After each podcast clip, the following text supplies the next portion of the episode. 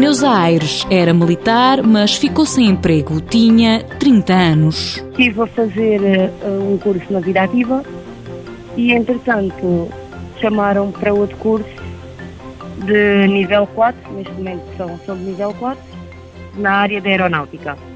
E a partir daí, depois estive lá um ano a fazer o curso.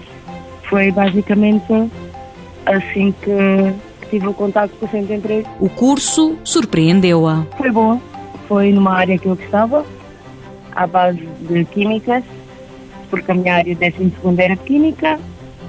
Eh, depois, depois de terminar o curso, normalmente fazemos um estágio e ao fim de, uns meses de lá estar a estagiar, chamaram para começar lá a trabalhar. Durante e depois do estágio, teve sempre as mesmas funções.